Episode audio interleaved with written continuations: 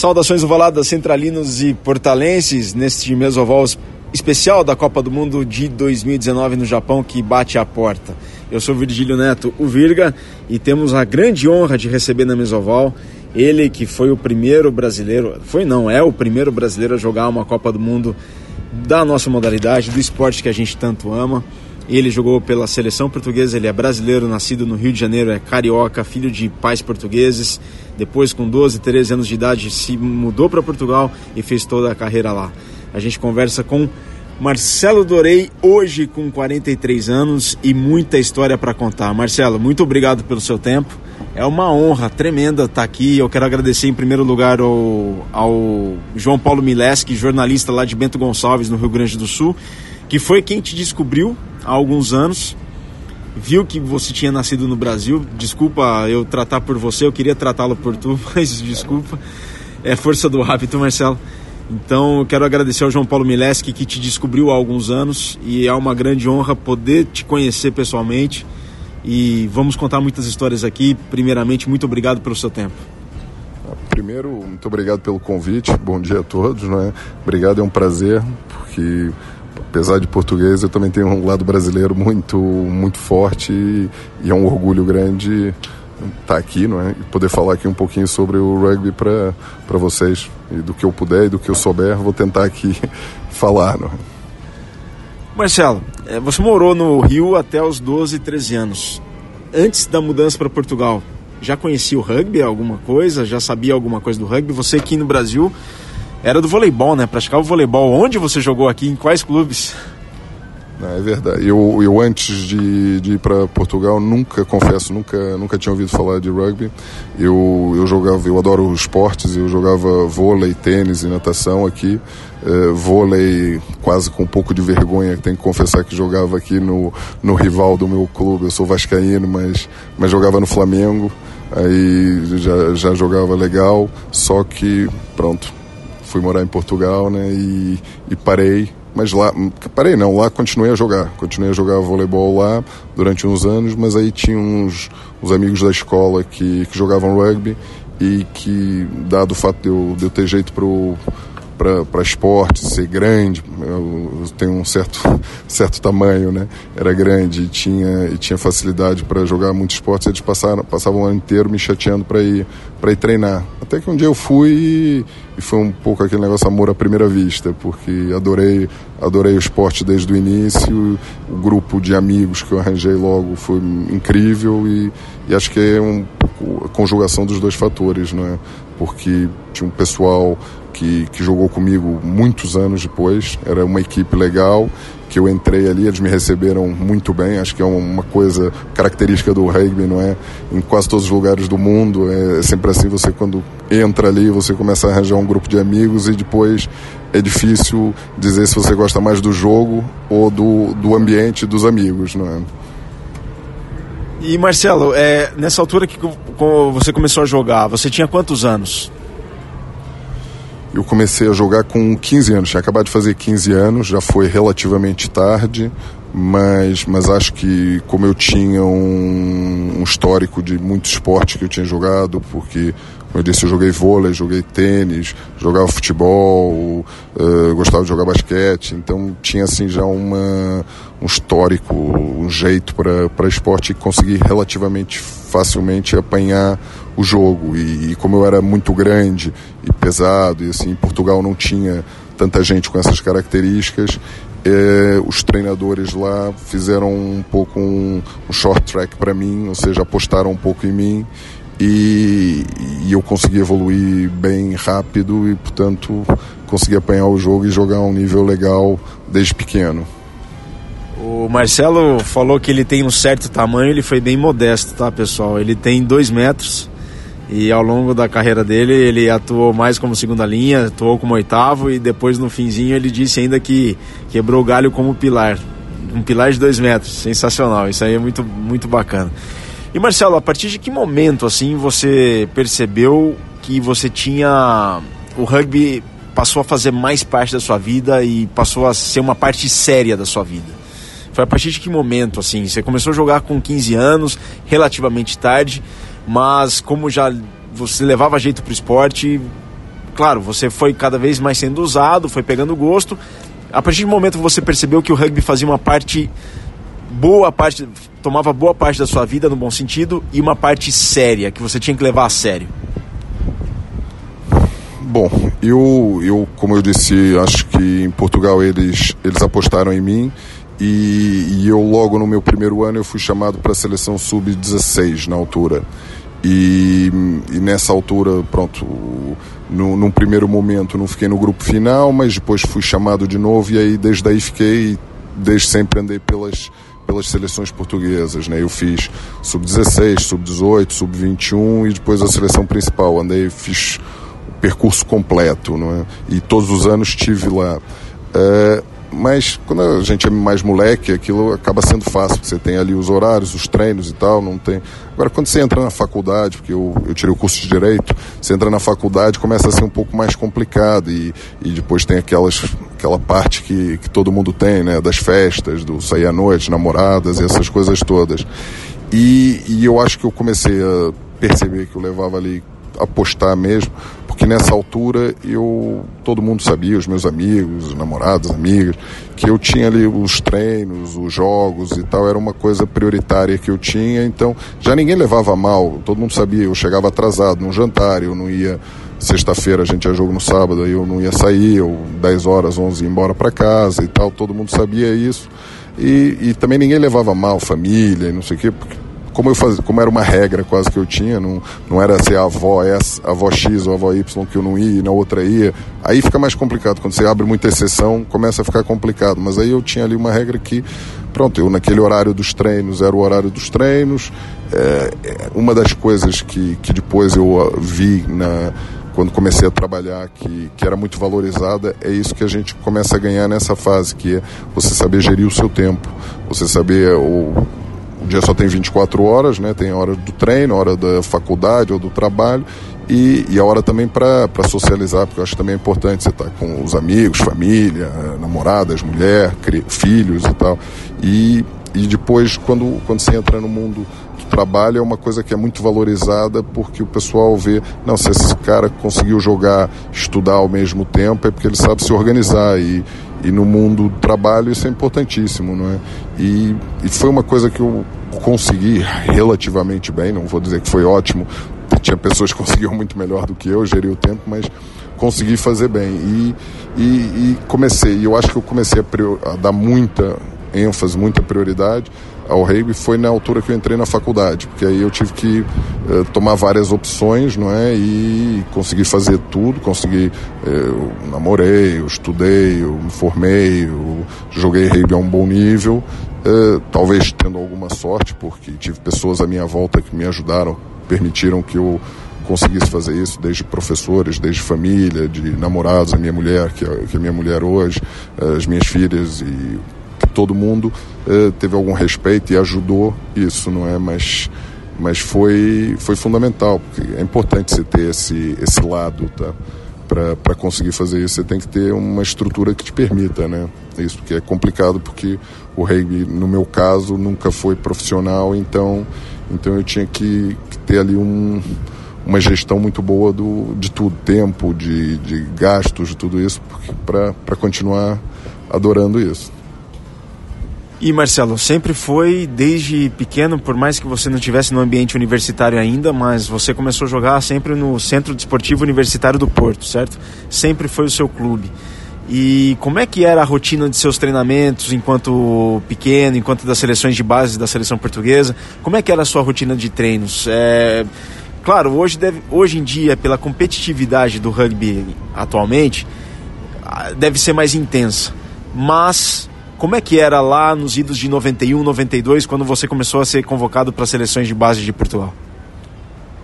Eu, eu tenho uma, uma, uma, parte, uma coisa boa que eu acho que eu apanhei a transição de passar de um, de um jogo muito amador para o jogo quase profissional, né? Porque eu cheguei a experimentar ali quase que o, o profissionalismo sem, sem, pronto, sem, sem ganhar muito ou ganhar grande coisa, consegui passar essa fase toda. E eu no início tive sorte, talvez, porque apanhei no início os nossos treinos eram relativamente poucos. Eu treinava treino de campo, eu tinha dois treinos por semana e um jogo ao fim de semana. Mas como eu já era sub-15 e comecei muito cedo aí logo as, as, seleções, aí depois eu tinha, na altura treinava duas vezes por semana de ginásio, mas quase que por conta própria, não era uma coisa uh, programada ou que o clube tivesse um preparador físico que me orientasse, não, era eu que, uh, como tinha já essa cultura de esporte, meus pais também tinham e tudo isso, para prevenção um pouco, eles acharam, mesmo com, com, o treinador e tal, acharam que era importante fazer ali um trabalho de, de musculação também. E, então nessa fase eu comecei, mas não vou dizer que era por conta própria, porque não era eu que fazia os programas, não é? Mas uh, eram os caras uns treinadores que a gente tinha no ginásio que alguns deles tinham ligações ao rugby, mas numa fase mesmo muito amador, sem qualquer é, ligação, não é? é? nessa, nessa altura, no, nos primórdios, assim, vamos dizer assim, nos sub-16, é, as seleções eram só em algumas alturas do ano que a gente tinha. E nessas alturas eu sou, eu morava no, eu moro no Porto e o rugby em Portugal é muito baseado em Lisboa ou seja, quase tudo é Lisboa. E nós tínhamos, na minha altura, éramos dois que éramos do Porto e um de Coimbra, e o resto era a equipe inteira de Lisboa. Então os treinos todos eram pensados para eles, não é? Então a gente tinha os treinos durante dois meses, a gente jogava, tinha duas ou três competições que a gente fazia na altura e, e, os treinos eram estágios ao fim de semana, sexta, sábado e domingo, e alguns treinos às quartas-feiras. O treino do fim de semana, era, a gestão não era tão complicada. Pronto, a gente apanhava o trem na, na sexta-feira para Lisboa, passava lá o fim de semana lá no centro de estágio, tinha lá um centro de estágio que no Jamor, isso, uh, as condições não seriam brilhantes para uma pessoa que vai para atleta, porque eu lembro, a cantina funcionava da, da do meio-dia a 1h15, não interessava se você estava treinando ou não, você tinha que ir lá, senão você não comia. E a noite era das 8 às 9 h 15 ou assim. E acabou e às 11 da noite fechava a porta. Quem tá, tá, quem não tá, tivesse, sabe? E não tinha nenhuma máquina de lavar. Então você tinha que levar roupa para os vários dias de treino, ou então treinar com a mesma roupa, fedendo, sabe? Assustando todo mundo à volta, né? Aquelas coisas, pronto, outros tempos, né? Mas pronto, e o, o treino complicado era o treino de quarta-feira, porque a gente, moleque, a gente estudava como todo mundo, né? Então a gente saía daqui do. A gente saía do porto depois do almoço, tinha aula de manhã, saía depois do almoço, é, chegava lá ao fim da, às 5 da tarde, aí apanhava o ônibus ou um táxi, já não me lembro direito, pro, pro campo, Aí tinha o treino das sete horas, seis, seis e sete horas até umas nove e meia, tomar banho e depois e, e aí o, tinha um problema que era o trem só tinha um trem às nove e depois outra meia-noite. O da meia-noite era aqueles trens que vai parando em todas as estações. Né? Então a gente tinha duas opções: ou a gente apanhava o ônibus que saía às nove e meia, mas que muitas vezes não conseguia porque o treino acabava naquela hora, ou então a gente apanhava e que chegava a uma da manhã, aí dia seguinte aula complicado. Ou então a gente apanhava o trem, que era sair à meia-noite. Aí era aqueles trens, como eu disse, que paravam em todas as estações, tinha uma vantagem que era mais baratinho. Aí a gente comprava passagem de primeira classe, que ainda era aqueles trens antigos que tinha as carruagens na frente. Aí a gente levantava os bancos e ia dormindo, chegava às 5 e meia da manhã no porto. E tinha aula às 8 da manhã, né? Então a gente é moleque, com 16 anos, 15, 16 anos, 17, sabe? Essa fase toda. Então tinha essa, essa gestão que era complicado. Quando eu disse de família, não sei o quê, é também ter as mães e os pais que que permitam, sei lá, é, às vezes assim numa quinta-feira a gente faltar a primeira aula, às vezes aconteceu, mas raro, raro, né? Porque a gente fazia isso, a gente aprendeu a gerir, a gente às vezes preferia ir nesse trem, que aí ia dormindo, levantava os bancos e ia tipo como se fosse uma caminha, dormindo ali, mas pronto, teve essa, essa era a parte mais complicada, mas depois teve as outras experiências que foram incríveis, que é uma pessoa, moleque, começar logo a viajar, ir para França, ir para Romênia e tal, que era muito legal, sabe? Arranjar um grupo já de amigos de Lisboa, de Coimbra, lado super legal, sabe? Foi, mas, mas o treino em si era um treino muito mais Uh, muito mais, mais tranquilo do que era agora. Era, e, e, eu que passei essa fase de transição, eu vejo que a gente tinha lá os treinadores com muito boa intenção, alguns já bons, mas outros que eram muito bem intencionados, mas tecnicamente não seriam tão evoluídos. Não é? E Marcelo, bom, vocês ouvintes estão percebendo que o Marcelo tem um sotaque brasileiro que parece que ele não morou esse tempo todo em Portugal, né? Parece que ele tem um sotaque brasileiro muito carregado ainda. Você sempre teve esse sotaque, Marcelo? Ou na chegada lá o pessoal notava que era brasileiro? Como é que lidava com isso no começo? Só curiosidade. Não, eu, eu sou carioca, né? Eu, eu, quando cheguei lá, tinha um sotaque carioca mesmo, assim, sotaque bem forte. E, e, no início, na altura que eu cheguei em Portugal, ainda não tinha tanta gente, tanto brasileiro lá. Então ainda era uma rara, ainda era uma coisa, eh, vamos dizer assim, uma coisa legal, assim, o pessoal me olhava assim com uma curiosidade legal. Exótico. É, exótico, é isso. Mas, mas na escola foi meio complicado no início. Eu lembro que eu tive muita sorte, porque eu tive uma professora de português lá no meu primeiro ano, que ela me pôs ali um pouco sobre a asa dela e disse: Não, não, eu vou, vou aqui te ajudar aqui na transição. E ela me ajudou, porque o português escrito era bem diferente, bem diferente, não é? Então foi, foi complicado. Mas hoje, hoje eu costumo dizer que eu vivo no limbo, porque eu, quando estou aqui no Brasil, eu sou portuga, o pessoal me chama com sotaque de português, e quando estou em Portugal, eu sou brazuca, né? Que o pessoal diz que eu ainda tenho sotaque brasileiro. Então eu nunca estou com o sotaque certo. Segunda parte da nossa entrevista com o Marcelo Dorei, primeiro brasileiro que jogou uma Copa do Mundo de rugby, a Copa de 2007, quando pela seleção dos Lobos, pela seleção portuguesa, pelos Lobos, jogou aquele Mundial. Segunda parte da entrevista, Marcelo, primeira internacionalização pela seleção adulta de Portugal veio em 95. Você já estava com 19 anos. Né? E como é que você recebeu essa convocação pela primeira vez para integrar a seleção adulta dos Lobos?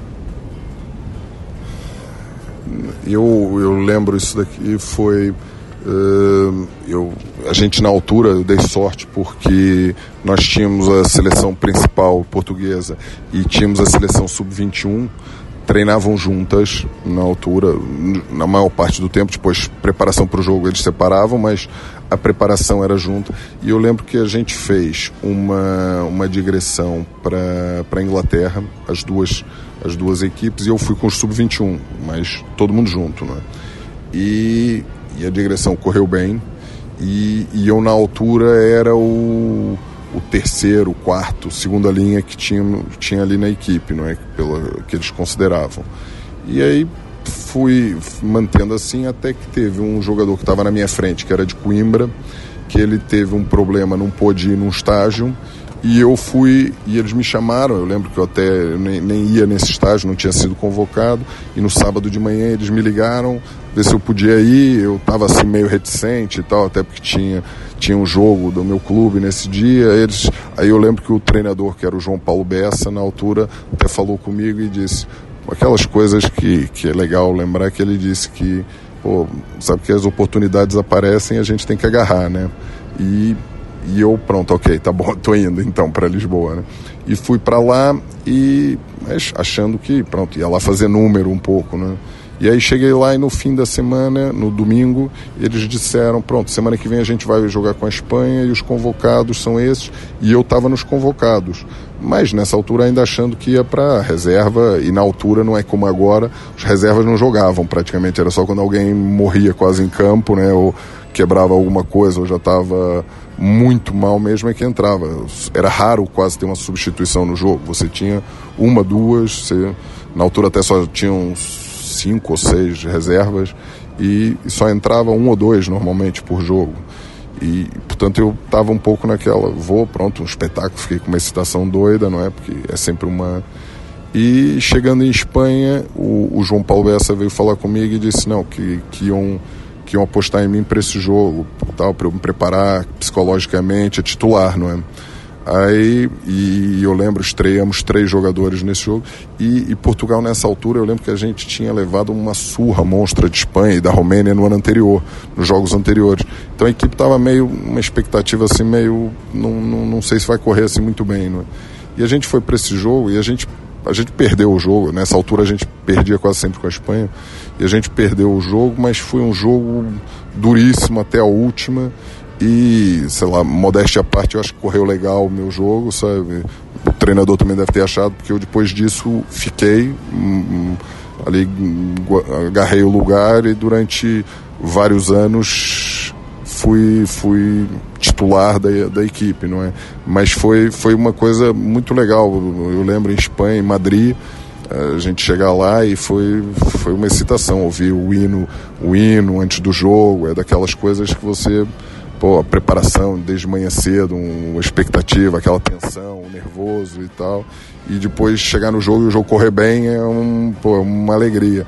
E depois, pronto, teve uma terceira parte, aí você já fazer parte do, dos adultos, né? Ali, tudo bem que eu ainda era moleque, ainda era o cara que carregava tudo, os sacos todos e à noite era a gozação, era sempre eu que era gozado, mas, mas pronto, mas é uma coisa boa, né? Você ter essa sensação é sempre bom, você já fazer parte do grupo, a partir daí foi uma coisa fantástica. Eu me lembro, tanto que eu me lembro até hoje, tem alguns jogos que eu não me lembro tão bem, mas esse, esse eu me lembro até hoje, tem na minha cabeça, esse jogo com a Espanha. Lembra da data? Lembro que foi, olha, eu lembro da data, eu vou te dizer por quê. Porque a minha irmã fez a minha irmã fazia, fazia, fazia anos na sexta-feira, a tal questão que eu te disse, fazia anos na sexta-feira, na véspera do jogo, e portanto aquele jogo terá sido em novembro, deve ter sido ali a volta do 9, 8, 9 de novembro, 10 de novembro, qualquer coisa assim, de, de 95 sabe? E por isso porque ela, eu lembro que ela tinha a festa de aniversário dela na sexta-feira eu não fui porque fui para Espanha para o jogo, sabe? Por isso ela eu lembro, lembro bem disso. Sabe? E Marcelo, é, disseste que três, houve três, foram três estreias daquela seleção daquela equipe. Quem eram além de ti? Quem estreava? Foram três jogadores que acabaram não indo, foram algumas, várias vezes internacionais. Era o Alcino Silva que era de que era de Coimbra, depois era o Miguel Barbosa que era do Belenenses que foi também International Sevens, muitos anos e tudo isso. E, pronto, e éramos o. Eu, eu apanhei o fim de uma geração e o início da, de outra geração, porque nessa, nessa equipe que eu estreiei eh, tinham muitos jogadores na faixa dos 30 anos, 30 e poucos, e depois tinha ali uma, uma geração que estava começando e que desses que estavam começando, que tinham mais algumas internacionalizações que eu e que depois ainda, ainda acabaram indo ao Mundial, tinham que eu me lembro assim, tinha o Luiz Pissarra, o Joaquim Ferreira, Uh, deixa, o Miguel não o Miguel Portela estreou de não foi o Miguel Portela também estava e penso que seriam esses assim os mais velhos que estavam lá que, que, que acabaram assim que ainda foram ao mundial que estavam lá.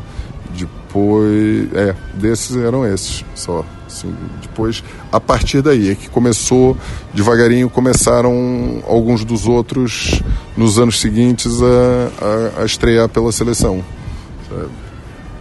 bom e aí dessa desse jogo de 95 começa a formar uma geração que foi a geração que foi para o mundial de 2007 só que essa história começa muito mais cedo.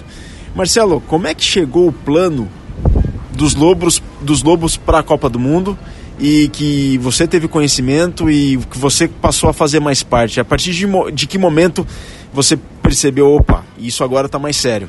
Isso é sério para ir para o Mundial. Como é que foi essa transição de seleção de fato, falar, ah, vamos al almejar algo maior que é uma Copa do Mundo? A partir de, de, que momento isso se deu e como é que você se integrou a esse grupo que foi trabalhado para jogar a Copa? Teve. É engraçado que eu, eu como disse, eu apanhei aqui uma a fase de transição do rugby português. E a gente no Mundial de 99 eh, teve quase, teve uma unha negra para a gente ir. Porque, e, e, na altura eu até estava jogando a número 8 da equipe. E, e nós fomos a, a última fase, fomos jogar na Escócia e havia um triangular e era Portugal, Escócia e Espanha e pronto, a Escócia ganhou da Espanha e de Portugal tranquilo, não é? E depois no jogo e, e classificavam duas equipes dessas três para o mundial. A gente chegou na última fase aqui e no jogo decisivo com a Espanha em Murrayfield a gente perdeu por quatro pontos, ou seja, a gente não foi ao mundial de 99 por quatro pontos. E, e, foi um. Eu lembro que foi das derrotas mais difíceis que eu tive na minha vida foi essa. Foi um, que a gente estava muito bem preparado, a gente tinha uma equipe legal e tudo isso, mas, mas pronto, correu mal. Depois, no, no Mundial de 2003, de novo, a nossa, nossa besta negra, a Espanha, nos eliminou na fase da repescagem por, por um ponto. Mas aí, aí eles foram para a fase seguinte foram eliminados pelo Uruguai, tá? E, e aí, só que pronto, e aí, mas, mas depois de 99 foi uma fase em que essa tal geração que estava com 30 e tal anos, que eu disse antes, é, parou quase toda. Teve ali muita gente que parou e foi a altura em que saiu também o João Paulo Bessa, que era o nosso treinador na altura, e tivemos ali um período de transição com dois treinadores estrangeiros e depois em 2000, em 99, o Tomás Moraes eu acho entra como adjunto. A seguir a 99, a seguir a essa experiência, Tomás entra como adjunto desses treinadores estrangeiros e depois em 2001, acho eu, ele assume como treinador principal. E, e o trabalho, na minha opinião, que, que foi um trabalho que depois deu muitos frutos, nessa altura é, a Federação Portuguesa apostou ali num, numas seleções regionais que alargou o leque de jogadores, porque o problema que nós tínhamos em Portugal é que havia ali 25, 30 jogadores que eram jogadores convocáveis normalmente, que eram os que os treinadores convocavam e tal. E tinha muita garotada, muita gente nova aparecendo que eh, não estava tendo chance. E com essa questão das seleções regionais, eh, muita gente do Porto, de Coimbra, de Lisboa teve a sua chance porque eh, nós participamos ali de várias competições europeias de seleções regionais em que de repente aumentou o leque de jogadores para 60, 70 jogadores que tiveram eh, que foram vistos, não é? E houve vários jogadores que nessa altura começaram a despontar. Eu lembro dos irmãos Mateus, do Rui Cordeiro, do eh, quem mais aqui que começou assim a a despontar nessa altura o, o, o próprio Pipas também começou a aparecer, que ele vinha de um clube pequeno lá de Portugal, que era o Costa da Caparica, só depois é que ele se mudou para o direito. É, o Miguel Portela nessa altura mudou de posição porque o Miguel Portela tinham apostado nele para terceira linha asa e voltaram a apoiar ele lá atrás. Tem o Frederico Souza que aparece nessa altura. Uh, foram vários jogadores, sabe assim, um leque grande de jogadores. Tiveram o Gonçalo Malheiro também, começou a ter oportunidades e tudo isso. E, e, foram vários jogadores que jogaram a um nível superior ao nosso campeonato português e que os treinadores começaram a ver se conseguiam dar o salto, porque uma das dificuldades que existe do, do, no rugby é que você conseguir passar do nível de clube, o nível interno, para lá para fora é um salto grande. Tem jogadores que no nível interno são brutais jogadores que não conseguem, e outros que são razoavelmente bons, mas que no salto continuam sendo desse nível e, e que conseguem dar. Às vezes é curiosa essa perspectiva, tem a ver com o ritmo do jogo, com a coragem que eles tenham e tudo isso. E, e isso permitiu que, que esses jogadores fossem vistos, fossem começarem, começassem a ter ali novas oportunidades. Ao mesmo tempo, o rugby juvenil em Portugal nessa altura começou a ter um boom muito grande, melhorou os treinadores, os clubes começaram a dar mais atenção. Então, os jogadores novos que iam começando a aparecer já vinham com uma qualidade técnica muito maior, qualidade técnica, física muito maior, o que fazia com que nós, que éramos um pouco mais velhos, já éramos sênios, também, também tivéssemos que ser para poder jogar, para continuar a a, a, nos considerarmos melhores do que ele. Porque uma pessoa que joga esporte de competição sabe que, que todo ano uma pessoa tem que se, se renovar, tem que aprender, tem que acrescentar coisas, não é? Então eh, foi importante isso, foi importante essa garotada aparecer com, com cada vez mais coisas, cada vez mais desenvolvimento para também nos obrigar a trabalhar mais, não é? Bom, aí chega Marcelo, aumenta-se o leque de atletas com essas seleções regionais, mais, mais rugbolistas, mais é, atletas de alto rendimento, de desempenho, e chega a ser um plano para disputar a Copa do Mundo. Foi a partir de 2004, 2005, não? É eu, eu lembro ali que o momento de viragem foi um pouquinho antes. O momento de viragem foi, acho que foi na temporada 2003, 2004, que foi eh, quando nós no torneio, no Seis Nações B, eh, que Portugal disputava, nós até essa altura era, disputávamos e o nosso objetivo sempre era manutenção. E depois, no ano de 2003, 2004, Uh, foi já no segmento dessa tal derrota que a gente teve com a Espanha e tal. De repente a equipe começou ali a fazer um clique a nível físico e a nível técnico e nós conquistamos os Seis Nações bem invictos esse ano 2003 2004. E, e, a, e a equipe, a direção da federação, todo mundo começou a acreditar que a gente podia um, ir um pouquinho mais longe. E, e, o engraçado, assim, no esporte, foi uma coisa que eu aprendi, é que você acha sempre que tem, assim, um, um nível, não é que você pode atingir.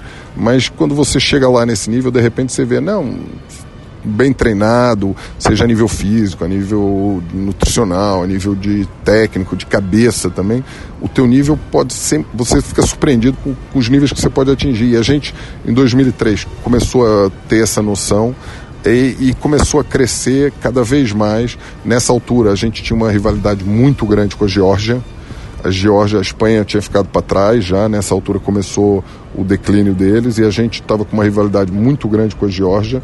O Seis Nações B era Portugal e Geórgia ali disputando. A, a Romênia também, eram as três equipes, as três equipes que disputavam. E, e, para vocês terem uma noção, a Romênia, uh, que a gente ganhou em 2003, 2004, e a partir daí foi sempre resultados parelhos, uns anos para lá, outros anos para cá. A Romênia, eu lembro em 2001 ou 2000, ela tinha, ou 99 ou 2000, agora não me recordo direito, ela tinha ganho de Portugal por 92-0, que foi um dos momentos baixos do rugby português. E a partir daí, foi até quando quando no segmento disso veio o Tomás Moraes e outros treinadores sabe, que, que entrou. O Tomás foi uma resposta um pouco a esse resultado.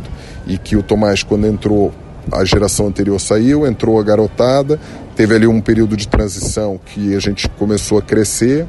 E, e 2003, 2004 teve essa vitória. No ano seguinte a gente não ganhou, ficou em segundo lugar, perdeu com a, Romê com a Geórgia. Uh, um, não, perdeu com a Romênia e ganhou da Geórgia. Uh, a gente nessa altura ganhava, normalmente da Geórgia estava um pouquinho acima deles. Uh, e foi cada vez mais, e a gente começou uh, nessa altura também, foi quando quando o Daniel Urcade também veio para Portugal e, e, ele tinha uma rede de contatos interessante na Argentina, então nós começamos a vir algumas vezes em estágios à Argentina, começamos a fazer umas digressões lá, é, fizemos jogos com o Uruguai mais regularmente, porque é um jogo é, nessa agora parece um pouco esquisito falar isso, mas nessa altura as equipes europeias jogavam entre elas, as da América do Sul entre elas, tinha pouco pouco esse intercâmbio, né? Então você, eu lembro que a gente jogou contra o Uruguai, teve uma repescagem em 99, e a gente veio jogar aqui, a gente foi surpreendido pela parte do scrum uruguaio, que ninguém estava habituado, lá na Europa não era uma coisa na altura que se desse tanta ênfase, e eles destruíram a gente nessa, nessa parte. E depois, foi importante essas viagens que a gente fez nessa altura, porque a gente se habituou ao tipo de jogo deles, a gente aprendeu as principais características deles, como, como fazer face a isso, como contrariar e, e, como usar o nosso tipo de jogo. O nosso tipo de jogo é um jogo mais rápido, mas usando na altura, usávamos muito bem os nossos uh, backs, como vocês dizem, não é? Os três quartos, como a gente costuma dizer lá em Portugal. A gente tinha um jogo muito móvel, uma, uma terceira linha muito móvel, muito placadora, sabe? E, e a gente conseguiu aprender ali, contrariar com o nosso trabalho do, do cinco da frente, no Scrum, na, na, na, nas melés, como a gente diz, Scrum, como vocês costumam falar, né? A gente aprendeu a, a, a sofrer ali para garantir a nossa posse de bola bem contra eles, a, a saber contrariar o trabalho deles, para permitir que os nossos três quartos conseguissem mostrar lá a magia, a velocidade que eles tinham, não é? Nosso, e por isso foi muito importante essa, essas viagens que a gente fez. É,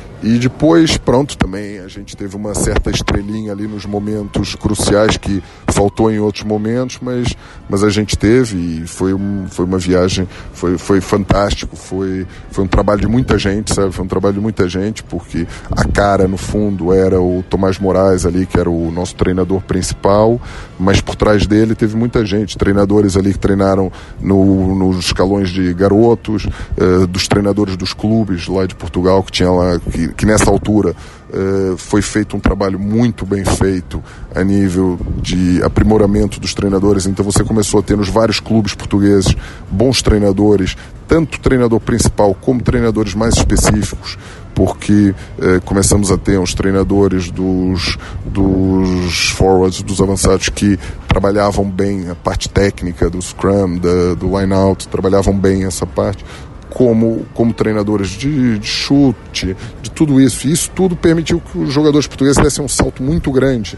E, e nessa altura, uh, Portugal estava num nível que, que eu vou que, que é difícil entre entre 2005, 2006 e 2010, Portugal atingiu ali um nível que, que tava, jogava parelho com o FID, estava uh, superior ao Uruguai, um, uns passos à frente do Uruguai, estava no nível da Geórgia, da Romênia, uh, até direi mais da Romênia, até estávamos um pouquinho à frente. Uh, jogamos com o Japão taco a taco. Eu lembro que a gente jogou na, na véspera do Mundial de 2007 e rodou a equipe inteira e a gente perdeu por dois pontos com o Japão, uh, com a Itália, a gente estava perto deles. Portanto, a gente nessa altura teve ali um nível fabuloso, sabe? Para o nível de Portugal, teve ali um nível muito bom terceira parte da entrevista com o Marcelo Dorei nesse especial da Mesoval da Copa do Mundo. Marcelo Dorei, primeiro brasileiro a jogar uma Copa do Mundo de rugby, um mundial em 2007 pela seleção portuguesa. Ele que é brasileiro de nascimento, filho de portugueses, mora em Portugal desde 2007, desde 88, jogou a Copa do Mundo de 2007 e é uma honra poder recebê-lo dentro do Mesoval. É, Marcelo, bom, chegamos ao Mundial de 2007 você tinha dito da história de 99, que bateu no, no poste, tinha dito da história de 2013, que a participação no Mundial também bateu no poste, e agora de 2007, que não bate no poste, ela entra direto e vocês vão para o Mundial da França de daquele ano. Foi para lavar alma, hein, Marcelo? Aquele, aquela comemoração toda em Montevideo foi para lavar alma. E quanta história daquele jogo, não? Porque foi uma guerra, não apenas dentro de campo, mas fora de campo também, não? É verdade, é verdade. Ali a classificação anteriores a gente a gente bateu na trave, deu ali um, um aqueles pequenos azares do, do jogo parelho, a bola não veio para o nosso lado, né? E nessa nessa nessa nessa classificação as coisas foram ao contrário, correram bem. A gente na fase europeia a gente ficou em segundo lugar, empatou com a Geórgia e perdeu em casa e aí foram os georgianos que se classificaram direto e a gente teve que ir para a repescagem. E, e, na repescagem, primeiro a gente jogou com a Rússia, em Lisboa. Foi um jogo equilibrado, mas a gente ganhou. Uh, depois, Marrocos, que foi um jogo duríssimo. Eles tinham pack avançado. Eles jogavam, quase todos eles eram profissionais, jogavam em França. E foi duríssimo. A gente foi jogar lá em Marrocos. O, a gente, Lisboa ganhou, depois foi jogar em Marrocos, também ganhou mas Marrocos foi complicadíssimo. Depois não tinha, não tinha água, não tinha bola para treinar, aquelas coisas parece tipo é, Libertadores de futebol antiga, né? Assim. E depois a gente chega no jogo decisivo com o Uruguai. E primeiro jogo foi em Lisboa, foi um jogo que foi duro, a gente ganhou por 12-5, uh, eh, podíamos ter ganho por mais, mas pronto, não, não conseguimos. E depois vamos jogar ele em Montevidéu. E aí, pô, a gente já sabia, daí tal questão que eu disse antes, já sabia como é que aquilo funcionava, a pressão que era, como é que, como é que era tudo. Então a gente foi uns dias antes, foi para Argentina. Uh, ficamos em Buenos Aires uns dias fazendo adaptação e na, na sexta-feira de manhã a gente foi para Montevideo, atravessou ali só, não é? Passou é, pela pa... cabeça de vocês tudo aquilo que vocês tinham vivido? Não, passou, é assim, daquela equipe, uh, poucos tinham vivido 99, não é? Mas quase todos já tinham vivido 2003. Então tinha muito daquilo, tinha aquela coisa da gente querer. Era para muitos para muitos de nós era a última chance também, não é? No meu caso, pelo menos, e mais alguns era a última chance. Então, e a gente tinha essa equipe tinha ali uma mescla interessante de garotada com experiência, porque porque tínhamos ali uma meia dúzia de jogadores com mais de 30 anos, mas também uma outra meia dúzia de jogadores com 20 e poucos, que tinha alguns deles ainda, ainda jogam agora ou acabaram agora nos últimos anos de jogar. Então era uma mescla interessante, era uma mescla legal. E, e, e, no jogo lá em Montevideo foi um jogo que a gente, eu lembro que a gente chegou lá, uh, o público bastante agressivo na hora do aquecimento e tudo isso, uh, mas aquelas coisas, pequenas coisas que uma pessoa se lembra, tinha uma meia dúzia de portugueses na arquibancada, sabe? eram alguns familiares da equipe que foram, depois eu lembro perfeitamente que tinha um, tinha um cara que era do meu clube lá de Portugal, que ele estava trabalhando na Argentina, e ele foi com os dois filhos ver o jogo lá, estavam lá com a camisa vermelha, mas assim eu via assim, um, mar azul e depois uma meia dúzia de vermelhinhos, né? Mas aí a gente já tinha alguma experiência e eu lembro que que, por exemplo, o, o, Tomás Moraes, a determinada altura, teve uma coisa que era legal, quando a gente ia jogar na Geórgia ou na Rússia, que tinha um público também bastante fanático e bastante, assim, passavam o jogo todo cantando e puxando por eles. Tomás Moraes dizia pra gente, pô, vocês estão lá no campo, vocês nem. Vocês, muitas vezes vocês nem entendem o que, que eles estão dizendo, né? Então, pô, na cabeça de vocês, imagina, esse cara tá torcendo por você, sabe? Pô, então o barulho, legal, é o cara torcendo para você. Então, eu, pelo menos, e a maior parte dessa geração, a gente adorava jogar nesses estádios cheios e público agressivo ou não, era uma alegria, porque, pô, no meu caso, eu comecei a jogar com seis caras assistindo ao jogo e dois, e dois deles estavam passeando os cães, né? Então, pô, você passar de seis caras que tem numa arquibancada, que por mais que você no jogo esteja dando tudo, o espírito é diferente do, do que você chegar num estádio e ter lá num estádio 20, 30 mil pessoas ali. Então, pô, é, você tá ali, eu acho que uma pessoa corre 10, 20% a mais ou tem mais força nessas horas. E lá no Uruguai foi isso, foi. A gente, pô, teve um, um tal momento de sorte que a gente teve, que foi o segunda linha uruguaio que perdeu a cabeça com cinco minutos de jogo e deu um pontapé na cara do, do nosso número 8, Vasco Uva, deu um pontapé, isso, é, deu um pontapé na cara dele e foi expulso com cinco minutos de jogo. E aí o Uruguai jogou o jogo inteiro com menos um. É, a gente teve uma coisa que a gente aprendeu nessa caminhada, que foi capacidade de sofrimento. Todo mundo que joga algum esporte tem, tem essa noção que para você atingir resultados você tem que ter uma capacidade de sofrimento, porque em quase todos os jogos tem momentos que, que você está é, que a outra equipe está por cima e que você tem que aguentar sem receber pontos ou recebendo o mínimo de pontos possíveis, sabe? permitindo o mínimo de pontos possíveis à outra equipe, porque o jogo tem uma constante evolução. Tem os momentos que você está por baixo, outros você está por cima. Se no momento que você está por baixo, se você não levar pontos, a outra equipe vai abaixo, começa a desesperar. E foi isso que aconteceu. O Uruguai teve ali uma altura que eles estiveram bem, mas a nossa defesa teve incrível. E, e nos últimos 10 minutos, e, e a gente estava com um ponto de vantagem, era um jogo que qualquer falta eles passavam para frente, podiam passar, não é? E, e, eu lembro que nos últimos 10 minutos eles não conseguiram sair do meio campo deles, portanto nem tiveram perto de marcar nos últimos 10 minutos. Tiveram ali uma fase que a gente sofreu bastante entre os, os 30 e os 60 minutos de jogo, que a gente soube sofrer, né? Pela positiva, mas nos últimos 10 minutos a gente teve a bola, teve, mesmo quando a gente não tinha a bola, a gente asfixiava ele defensi eles defensivamente, eles não conseguiam passar o meio campo. Então, eu lembro que eu saía uns 15 minutos do fim e estava do lado de fora, aquela tensão, cara, do lado de fora, né? Mas nos últimos 10 minutos estava com uma tensão, aquela tensão positiva, animada, pô, vai ser agora, porque eles não estão nem chegando perto, né? E, e, e, ao contrário, a gente é que teve a beira de marcar duas ou três vezes nesse, nesse período. Mas eu acho que aí tivemos um pouco de experiência e, e soubemos também não, não chutar os postes e deixar eles voltarem para o nosso meio campo. Mantivemos o jogo sempre ali, sempre ali até até acabar o, até acabar o jogo. E, e sei lá e eu eu digo uma coisa. Acabou o jogo ali e foi dos momentos mais alegres a nível de, de esporte de sei lá de quase todas as coisas que eu tive na minha vida. Foi um momento é verdade foi um, é porque era é assim eu eu eu adoro esporte não é? E daqueles sonhos de criancinha que uma pessoa tem e é um campeonato do mundo de alguma coisa. O campeonato do mundo legal e o campeonato do mundo de rugby é, é o segundo ou terceiro maior evento do mundo não é? E você de repente se aperceber que pô, o esporte que você está há 15 anos, o esporte, como eu disse, que você começou com meia dúzia de gatos pingados te assistindo, né? De repente você vai jogar no maior palco do mundo, você vai estar tá lá, vai ser um dos caras que vai estar tá lá, foi pô, uma alegria.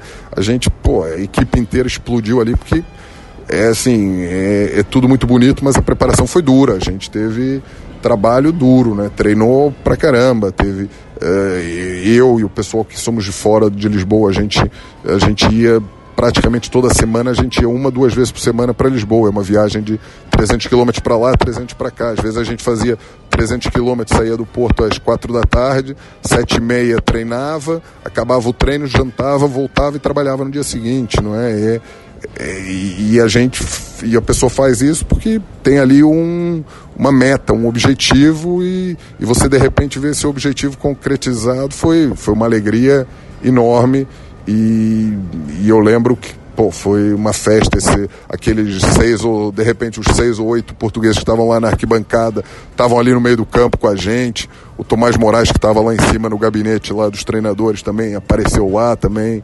Festa o todo mundo todo o grupo que estava ali foi uma festa enorme né? E, e também aqui também verdade seja dita pro, pro lado dos uruguaios que, pô, os caras tiveram um fair play enorme, acabou o jogo, os jogadores todos cumprimentando, desejando boa sorte. Você via muitos com lágrimas no olho, com, tristes pra caramba, não é? Mas, pô, os caras com fair play enorme, isso é uma das coisas bonitas, assim, no rugby, é isso, é, acaba o jogo e você, pô, a gente guerreou ali até, até o último minuto, todo mundo, não é? Dentro de campo, mas acabou e os caras, pô, vieram, deram um abraço, o tal segunda linha, veio pedir desculpa depois do jogo lá, o nosso número 8.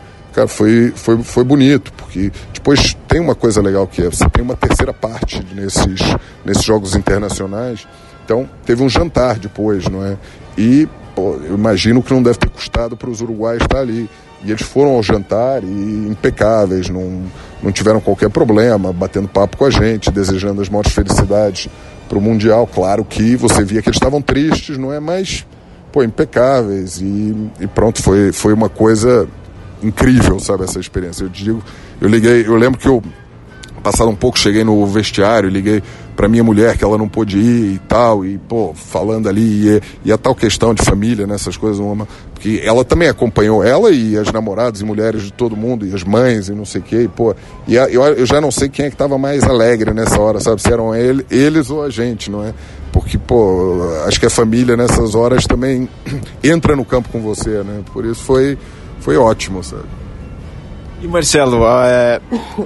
em que momento você percebeu a dimensão do que vocês conquistaram ali naquele jogo? Foi quando regressaram a Portugal? Em que momento opa, fizemos algo muito grande? Ou foi logo de imediato após o, o apito final? Quando que vocês perceberam que o que vocês tinham feito era muito maior do que vocês projetaram? É, assim, teve, teve dois momentos. Teve, eu acho que para quase todo mundo lá teve dois momentos que você que nós tivemos noção do que que do que que era, do que que foi o que a gente conseguiu. Foi o primeiro momento foi é, acabou o jogo, a gente festejando e tal, a gente teve ainda, sei lá, uns 40 minutos, uma hora lá no campo, não sei o quê. Aí a gente foi pro vestiário, aí todo mundo, como eu disse, todo mundo falou para casa e tal, com a família. E, e, todo mundo em Portugal já sabia do nosso feito. Por quê? Porque as televisões lá, com o fuso horário e tal, coisa que nunca aconteceu, os caras todos eh, nos jornais e tal, apareceu aquelas chamadas, Portugal classificado para o Mundial, Portugal, não sei o quê. E, pô, e nessa altura, e a gente, pô, pô, maneiro, legal. Aí teve lá uma. Eu até lembro aquelas coisas curiosas. Teve uma jornalista uruguaia que aquela ligação com a, com a RTP portuguesa, que eles nem tinham ninguém, claro que não tinha mandado ninguém, não é para lá. Aí eles conseguiram lá uma jornalista qualquer, que eles tinham uma parceria qualquer, então foi fazer ali duas ou três entrevistas com a gente para RTP, ela falando meio um portunhol, assim, sabe, falando com a gente. E, pô, foi esse, esse eu acho que foi assim o primeiro momento que a gente teve uma noção de que, pô, conseguimos uma coisa grande, né? E o segundo momento, já foi mais tarde, foi quando a gente estava mesmo no Mundial, que foi, pô, a gente chegou lá, teve, até no Mundial teve duas histórias assim bonitas, assim legais, né? Que foi, o dia que a gente chegou lá em França, a gente ficou num centro de estágio, como a gente foi a última equipe que se classificou, já estavam todos os centros de estágio ocupados, né? Todas as seleções já tinham reservado. Que a gente se classificou em março e o Mundial era em setembro. E estava tudo reservado, só tinha dois que a gente podia escolher. E era um em Saint-Étienne, lá no, no, monte perto de Saint-Étienne, e o outro, não sei onde é que era, e a gente escolheu esse em Saint-Étienne. Mas o nosso centro estágio era no fim do mundo à esquerda, porque era Saint-Étienne, é uma cidade média pequena, mas a gente não estava lá, a gente estava na montanha que tinha ali do lado, numa terrinha de 300 pessoas, que é uma terrinha de, dos ricaços ali da zona, que tem umas casas maneiras, uma vilazinha pequenininha, e uns hotéis ali legais e tal. E a gente ficou num hotel, mas como eu te digo, era no fim do mundo aquilo, era, sabe, era nada ali, sabe? Aí a gente chegou lá e o nosso e, a viagem, a gente foi para Santa Etienne de avião, depois apanhou um ônibus para lá, que ainda era uma hora de, de viagem. Aí a gente chega lá meio cansado, né? Aí, pô, a gente chega e tem assim duas duas rolotes, aqueles trailers, sabe, aqueles de andar, de viagem, com os, com os portugueses lá na porta. A gente sai assim meio envergonhado, não estávamos tão habituados. Aí o que que era? Eram uns, uns portugueses, uns imigrantes portugueses, em França tem muito imigrante português, não é? E os caras eram do outro lado de França, tiraram um mês de férias para ir para lá para assistir ao nosso mundial. E os caras e, e foram ver a, a, semana anterior, a gente chegou dez dias antes, e eles foram para nossa terra lá para acompanhar os treinos e estavam lá de rolote. Os caras choravam, abraçando todos, eles abraçaram todos os jogadores. E a gente, cara, dá aquela coisa que pra gente era uma coisa pequena, mas você ali fica emocionado, né? E depois, esses, eles viraram quase que no, a nossa comitiva, quase que eles iam. Eles estavam lá e a gente, como eu te disse, a gente estava numa terrinha pequena, tinha dois jornalistas portugueses que a determinada altura já eram da comitiva, que também estavam lá com a gente, que já eram da comitiva, e não tinha mais ninguém, né, lá vendo os nossos treinos. E e tinham eles. Então a gente estava no campo de treinos e eles iam com a rolote, paravam ali do lado, aí ficavam fazendo um churrasco ali do lado do campo e não sei. E acabava o nosso treino, aí eles pediam um autógrafo. No primeiro dia a gente dava só o autógrafo, falava ali dois minutos. Mas passado três, quatro dias, você já bate papo com eles, não é? Já são ali uns caras. Pô, já é pessoa diferente. A gente já... É isso, já, já. Teve um dia que eles foram convidados, foram lá jantar com a gente, tudo isso. Aí foi, sabe? Mas é uma coisa legal, você fica emocionado, né? E depois, o outro momento, aí foi o momento que acho que toda a equipe ficou assim meio arrepiada e quase com aquela lágrima no canto do olho, como se costuma dizer, não é? Foi quando a gente está indo para o primeiro jogo com a Escócia.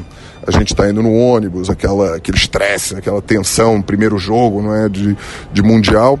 Aí a gente está, sei lá, um quilômetro, 600 quilômetros do estádio, mais ou menos.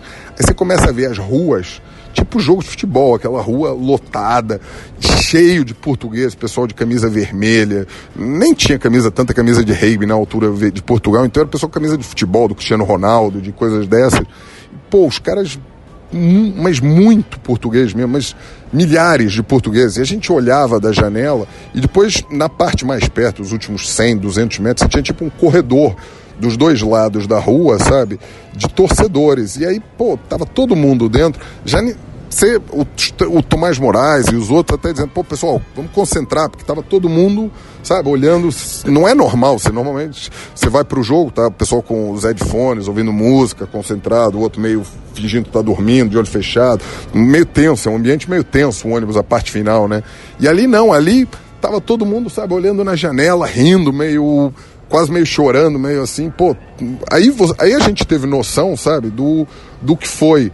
E, e isso completado com você entra em campo e, pô, torcida, família, amigo, cara que você viu uma vez na vida, cara que você nunca viu na vida, pô, cheio de portugueses, cheio, estádio, a gente jogando com a Escócia, o normal era ter maioria escocesa, mas não, era maioria de portugueses no estádio, e começa o hino português e, pô, você ouve aquele hino cantado no estádio inteiro, aí foi, cara, foi grandioso, mas aí já era outra fase, né? Não foi o, a gente perce... aí perceber foi mais isso antes, sabe? Que foi incrível, cara.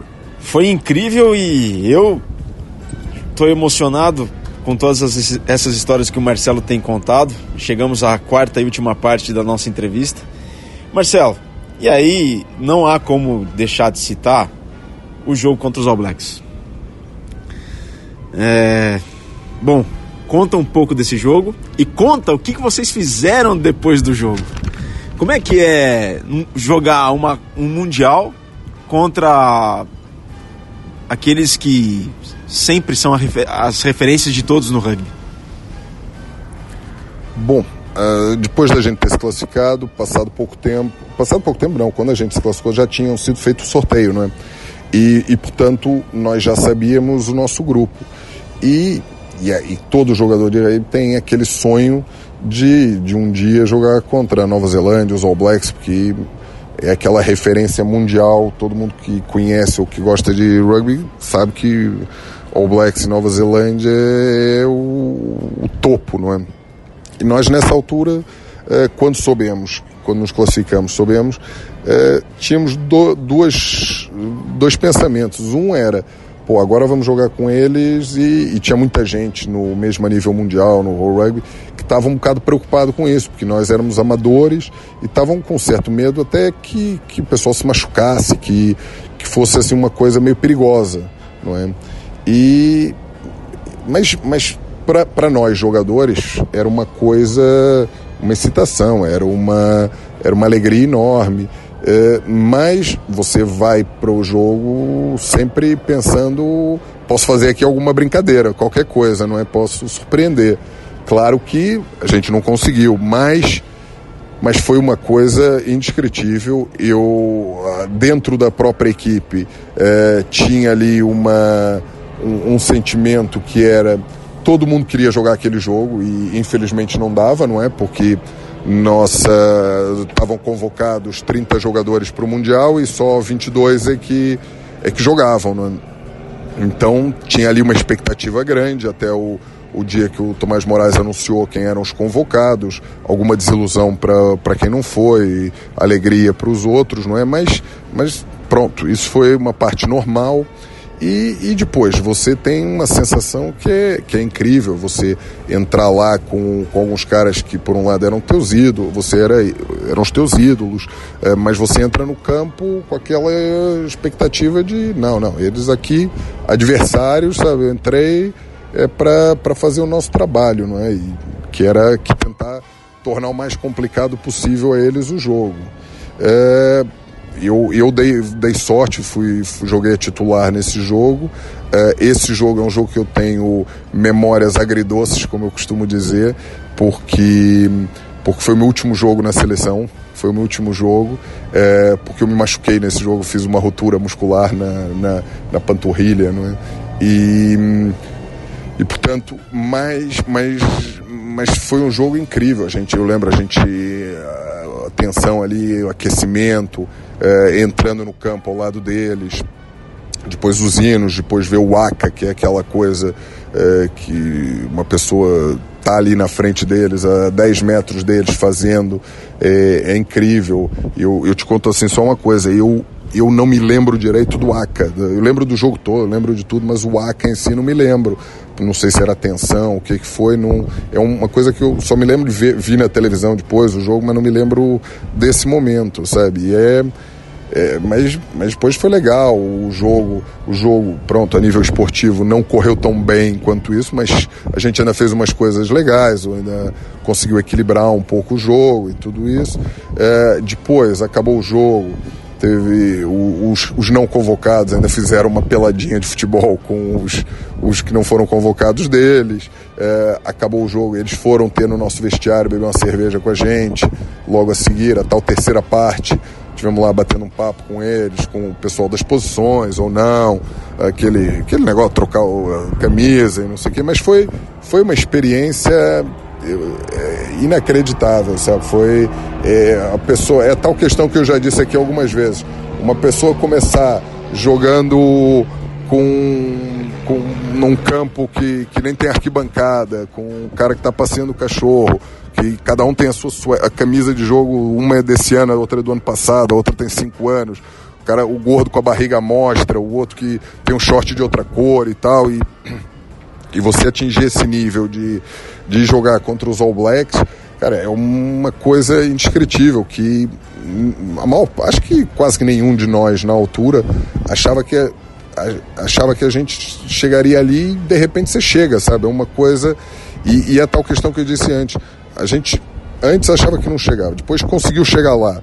E depois, muita, essa geração também começou a ver, não, a gente agora pode mais até. Então, a tal questão que eu te disse que em, entre 2005 e 2010 que Portugal conseguiu subir muito no rei mundial foi isso, foi uma pessoa cada vez acreditar mais que conseguia começar a acreditar, não, eu não estou aqui só para jogar ou só ficar alegre só por ter vindo aqui, não, eu estou aqui para ganhar, eu vou jogar contra a Fídia para ganhar deles, sabe? Se eles ganharem é porque eles foram melhor e, e o resultado foi parelho, é contra Samoa, contra Namíbias, contra pronto, quando, quando você fala All Blacks, OK, estão num nível um pouco acima, mas você vai jogar contra a Itália. A gente jogou contra a Itália nesse mundial, cara, e a gente na seis meses antes, oito meses antes, a gente tinha jogado com eles e tinha levado 70 deles. A gente chegou no Mundial e a 10 minutos do fim eles estavam ganhando por 6 pontos, eu acho, ou 7 pontos estava,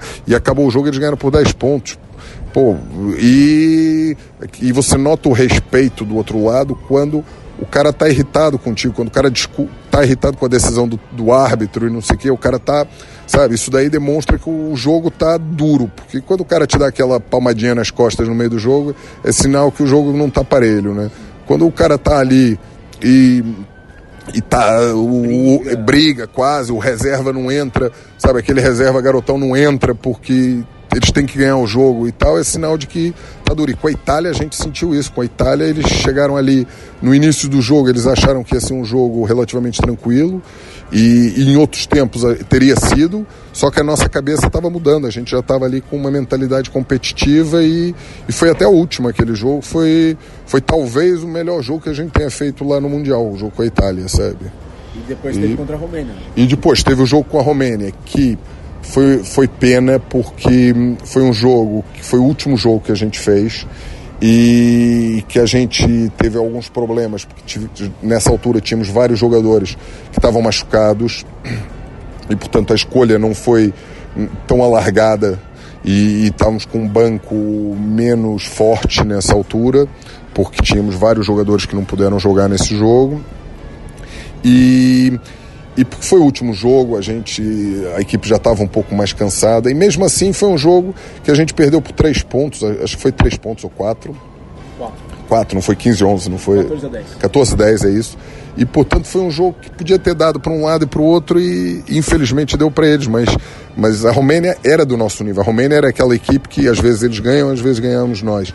E nesse jogo é, talvez faltando ali um ou dois jogadores para refrescar a equipe do banco, é, podia ter sido um pouquinho diferente. Mas, mas no campo do geral eu acho que foi, foi incrível, acho que toda a gente saiu de lá com uma experiência brutal, é, com umas memórias incríveis, sabe? Que, que eu, eu digo foi, foi das coisas mais legais que eu tive na minha carreira foi foi estar tá lá e durante você durante um mês e pouco ser profissional tá ali no mas profissional no, no primeiro mundo não é ali do, do rugby mundial e foi foi indescritível foi você tá dividindo vestiários com, com aqueles caras que que você olhava e que eram de outra, outro nível e que de repente estão no teu, no teu patamar. Os treinadores eh, de outras equipes vêm falar com você, conversando eh, de igual para igual, os jogadores. Os jogadores a gente já sabia porque uma pessoa mal ou bem vai encontrando eh, e encontrando em outros lugares e, e, e a e os jogadores acabam tendo esse relacionamento. Tem sempre, como qualquer esporte, tem duas ou três estrelinhas que estão no outro patamar e que se acham diferentes, mas o jogador normal é, é tudo parecido, todo mundo acaba se dando bem. E foi, foi, foi incrível, cara. Tem até coisas que uma pessoa nem sabe direito. É tanta coisa que a pessoa nem sabe direito, às vezes põe palavras, não é? Mas foi muito bom, foi, foi muito legal. Assim. Marcelo, só uma curiosidade: no jogo que tivesse a rotura da panturrilha, jogaste os 80 minutos contra os All Blacks? Não, eu, eu saí no fim do primeiro tempo. Foi fim do primeiro tempo e, e, e é engraçado isso que, que eu fiquei pô, desolado, né? Eu nunca tinha me machucado quase, eu hum, tinha, nunca tinha tido uma lesão quase, e nessa preparação do, Mundial eu tive, tive assim, uma preparação complicada, porque depois desse jogo Uruguai, que classificou passado pouco tempo, eu rasguei a faixa plantar, eu fiz uma ruptura da faixa plantar no pé, e tive ali para não ir, vou, não vou para o Mundial, aí fiquei bom, fui e depois lá me machuquei. E eu lembro, mas, mas tem coisas que são engraçadas, porque eu lembro que eu depois do jogo, a gente ficou, foi em Lyon o jogo, e foi na hora do almoço o jogo, e a gente ficou de tarde lá e à noite a gente ia embora. Então a gente teve uma folga de tarde, estava lá com as famílias, o, e pô, a gente já a gente já estava tanto tempo se preparando que aquilo ali já era uma família grande, né? E você conhecia os irmãos, primos dos outros caras daqui. E tinha um cara que jogou comigo que era irmão de um que estava lá. Não? E eu tava, pô, tava embaixo, a gente tava lá no restaurante, todo mundo almoçando. era o, o irmão, era o Gonçalo Albino. O, ele, que eles jogaram comigo, é muito é sócio do Miguel Portela. Ele é sócio, é advogado também, é sócio do Miguel Portela. E ele estava lá, e ele é muito meu amigo. E a gente estava lá e eu estava, pô, que machuquei. Um jogador sabe quando acabou, né? Vi, tinha, sabia que já não dava para jogar mais. E estava deprimido quase ali. Aí eu tava lá e ele tava batendo papo comigo e tal. Aí eu Pô, ele sentiu que eu tava assim embaixo. Não, pô, não fica assim. Aquelas coisas tentando animar. Não, pô, azar, não sei o que, azar monstro. Nunca me aconteceu um negócio desse. Que azar, que azar. Ele, aí ele já meio irritado, sabe, determinado. Pô, para com isso, cara. Eu, não, pô, é, é fácil falar, aquelas coisas, né? Tava, tava mal mesmo. Aí ele, não, para com isso, cara. Pô, o, pensa numa coisa, cara. Você, o cara, você deu sorte. Aí eu disse, mas, pô, sorte como, cara? Que machuquei ele. Não, pô, pensa assim, cara. Se esse negócio tivesse te acontecido há duas semanas Aí, pô, eu não, não tinha ido, não tinha jogado com os All Blacks, não, sabe? Aí é tudo uma questão de perspectiva, né? Aí, pô, ok, tudo bem, já não tava, não é que tivesse contente, mas pronto, você diz, é, é verdade. E, pô, tem um monte de cara, você vê. Nesse, nesse jogo, o, o fullback, o RE da, da Nova Zelândia também, o Mills Mulianas, machucou também e acabou o Mundial para ele, não é? Pô, o, o, o, nesse Mundial, o Jean de Villiers, que foi capitão da África do Sul, os caras foram campeões e o cara arrebentou o joelho também nesse jogo e foi embora, sabe? Pô, é, é, faz parte, né? Faz parte e a pessoa tem que saber. E, e, realmente depois eu pensei: olha, é verdade, eu tinha machucado na faixa plantar e, e tive para não ir, tive assim, e fiquei bom, consegui recuperar. A panturrilha podia ter estourado uh, é, 15 dias antes e eu nem tinha ido, nem tinha tido essas questões, chegar no, no centro estágio e ver lá os imigrantes, chegar no campo e ver aquela corredor humano, cara, não tinha tido essas coisas. Então a pessoa, tudo é uma questão de perspectiva, né? E, pô, e, e com calma depois a pessoa vê e vê que, pronto, não, não foi 200% legal, mas foi 198, sabe? Por isso, pô, só tenho, só tenho a dizer que foi muito bom, né? Bom, é, estamos na estamos na parte final do Mesoval. Infelizmente o papo está muito bacana, está muito bom, mas todo princípio tem um fim, né? E por conta do tempo e por conta da da proposta do programa do Mesoval, a gente poderia fazer várias outras. Entretanto, temos que terminar. Só que antes de terminar, Marcelo, é, duas perguntas. A primeira delas, no começo do nosso Mesoval, você mencionou que existem nomes importantes dentro da sua carreira. Um deles é o treinador João Paulo Bessa. Quem mais você conseguiria nomear assim que foram fundamentais, além da sua família, além da, da sua esposa, das suas, suas, da sua filha? Quem mais você colocaria dentro desses nomes importantes? É, é, é complicado falar assim de nomes porque eu vou esquecer alguns de certeza, não é? mas, mas tem algumas pessoas que foram importantes, é, alguns treinadores que foram muito importantes. Tem o meu, meu primeiro treinador no, no clube, que, que era o meu clube, que foi quem eu apareci no primeiro treino, e ele disse: pô, com esse teu potencial, você tem que jogar rei, porque você vai para a seleção, que era o Jaime Rocha que foi o Jaiminho, que foi meu treinador nesse escalão, depois foi meu treinador nos Sênios, quando a gente ganhou o primeiro título do meu clube, a Taça de Portugal, que a gente ganhou, e era ele também o treinador, foi um cara muito importante. É, tem o João Paulo Bessa, que é um cara que eu tenho profunda admiração, muito meu amigo. Tem o Tomás Moraes, que é uma pessoa que eu gosto muito, sou muito amigo dele, sabe? São, a nível de treinadores, são, são treinadores que todos eles foram importantíssimos. Depois é, tem alguns jogadores que jogaram, tem o Joaquim Ferreira, que é o Xixa, que jogou comigo desde pequenininho e que desde que a gente, desde que eu tinha 17 anos que, que eu 16 anos que eu comecei a jogar com ele no clube, ele é do meu clube, né? Desde os 16 e desde os 18 na seleção e a gente jogou. É, ele também parou em 2007 no Mundial, também parou com a seleção ali e, e foram horas e horas que nós passávamos no carro, indo para Lisboa, voltando em viagens e tal, com uma pessoa brigava, voltava a ficar amigo, aquilo ali era, era tipo irmão, que uma pessoa tá quase brigando e voltando e não sei o quê tem o Gonçalo Malheiro, tem o Miguel Portela, que é um cara que é maluco e é muito meu amigo, que eu gosto muito dele, tem o Luiz Pissarra, que, que também, o Luiz Pissarra, por exemplo, que jogou comigo nas seleções desde que a gente era sub-17, cara, era o meu, meu formação, era o meu número 9, não é? Da minha equipe desde os meus 17 anos e também jogou até 2007 comigo. Era o, o e que agora é treinador até dos sub-20, que, que, se classificaram agora aqui para vir aqui ao Mundial B, não é? é? Depois tinha o Rui Cordeiro, que era o, o nosso super pilarzão lá da seleção, cara que era um amigão, que era o o cara era o veterinário que, que tratava lá dos leitões da mialhada e a gente ia para sempre que vinha dos estágios parava lá para comer os leitões que ele que ele arranjava para gente. São montes de histórias, cara. Tem é, o pessoal que Gonçalo Uva, que foi que eu vi molequinho, o cara acompanhando o irmão dele, indo ver os jogos da seleção e a gente o, o irmão ia ver os jogos do Vasco, sabe? Tem o o, é um conjunto enorme de gente, até, até é o que eu digo, até vai faltar aqui, tem o, o sei lá, tem o, o, quem mais assim que, que tem assim, que, pô, toda, toda essa galera que foi lá, eu, o, o, Pipoca que eu vi pequenininho, o cara molequinho, depois ficando um super jogador, sabe?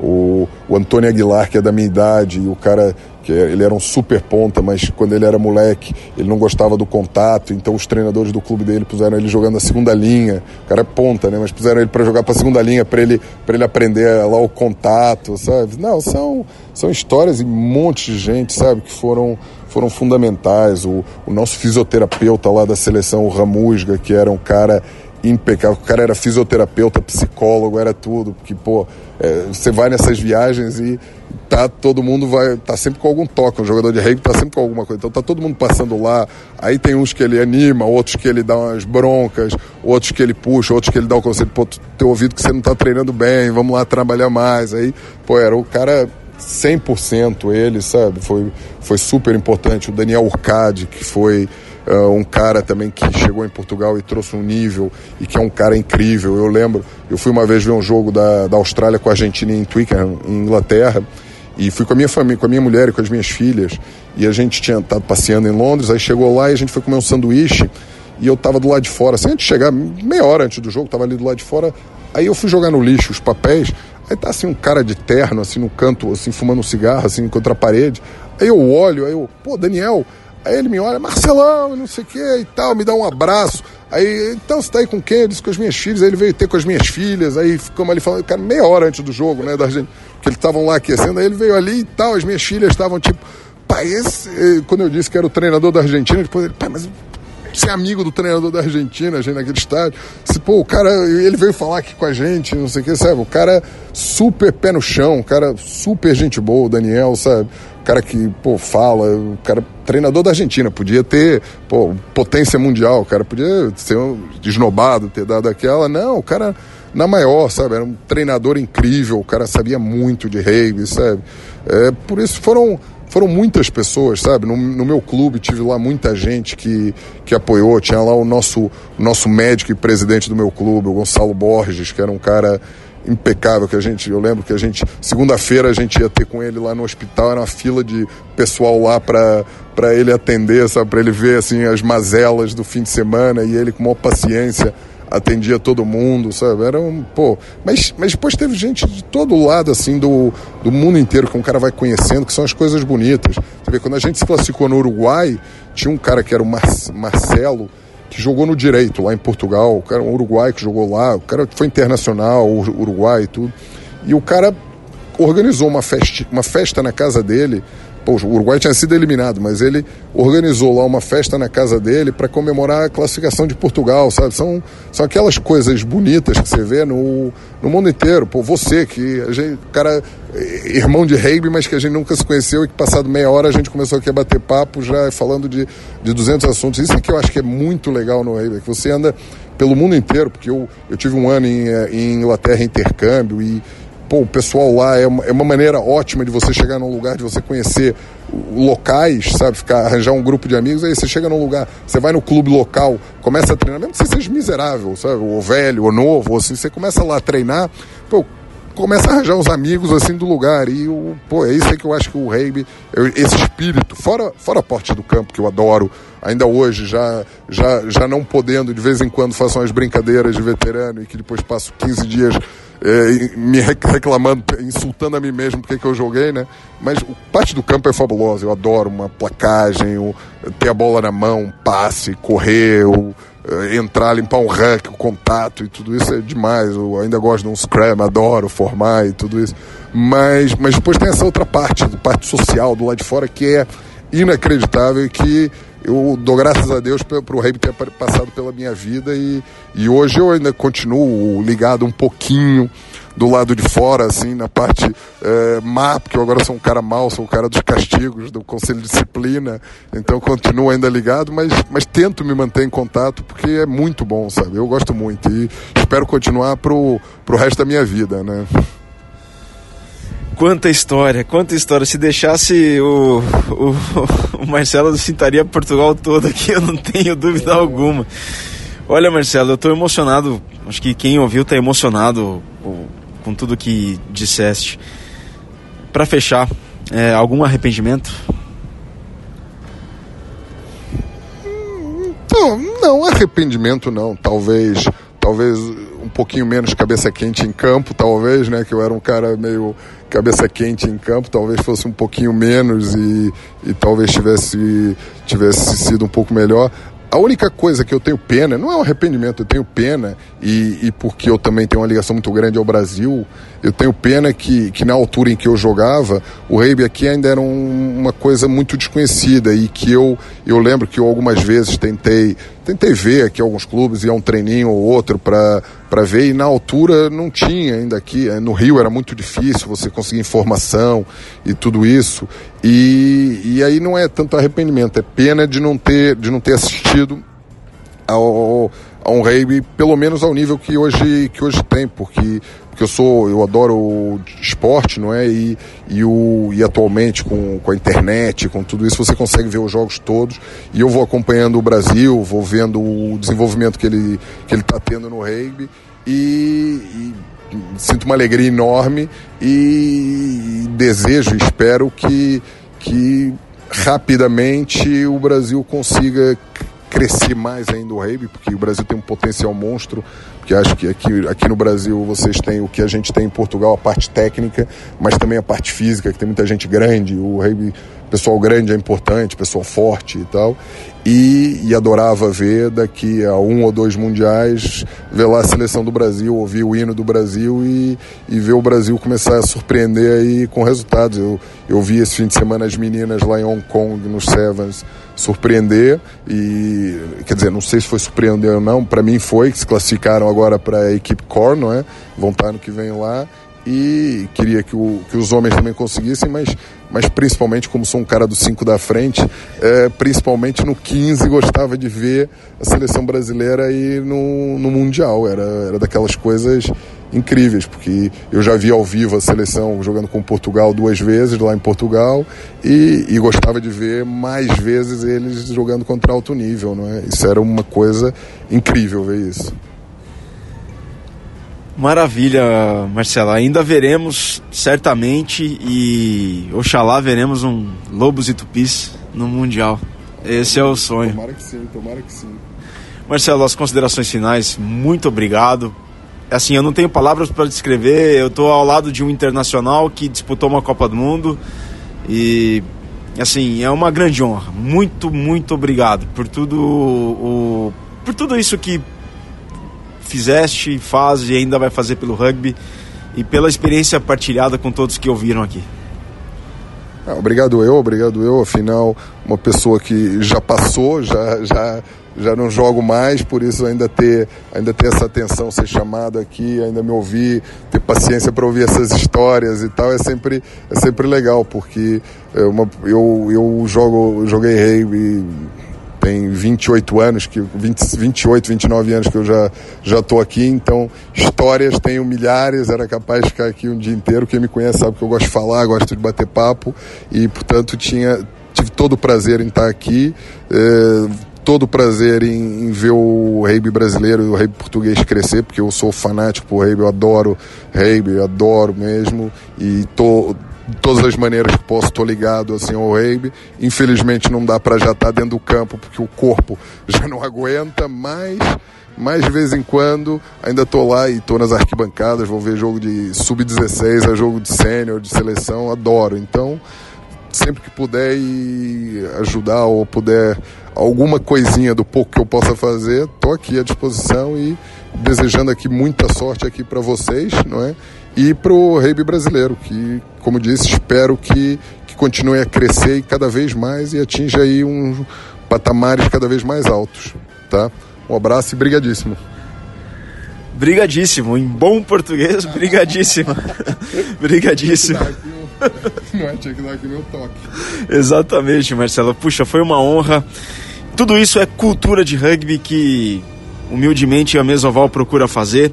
Este foi Marcelo Dorei, internacional português, nascido no Brasil, que jogou a Copa do Mundo de 2007 na França. Muito obrigado, Marcelo, por tudo aquilo que você representa para o rugby que fala a língua portuguesa, para o rugby lusófono, melhor dizendo. Nós agradecemos, Marcelo. Bom, depois dessa entrevista sensacional da parte do Marcelo, com todas as histórias sensacionais que ele contou, a gente fica por aqui. Mesoval é cultura de rugby. Nação Centralina, nação portalense. Até a próxima. Saudações ovaladas e um grande abraço.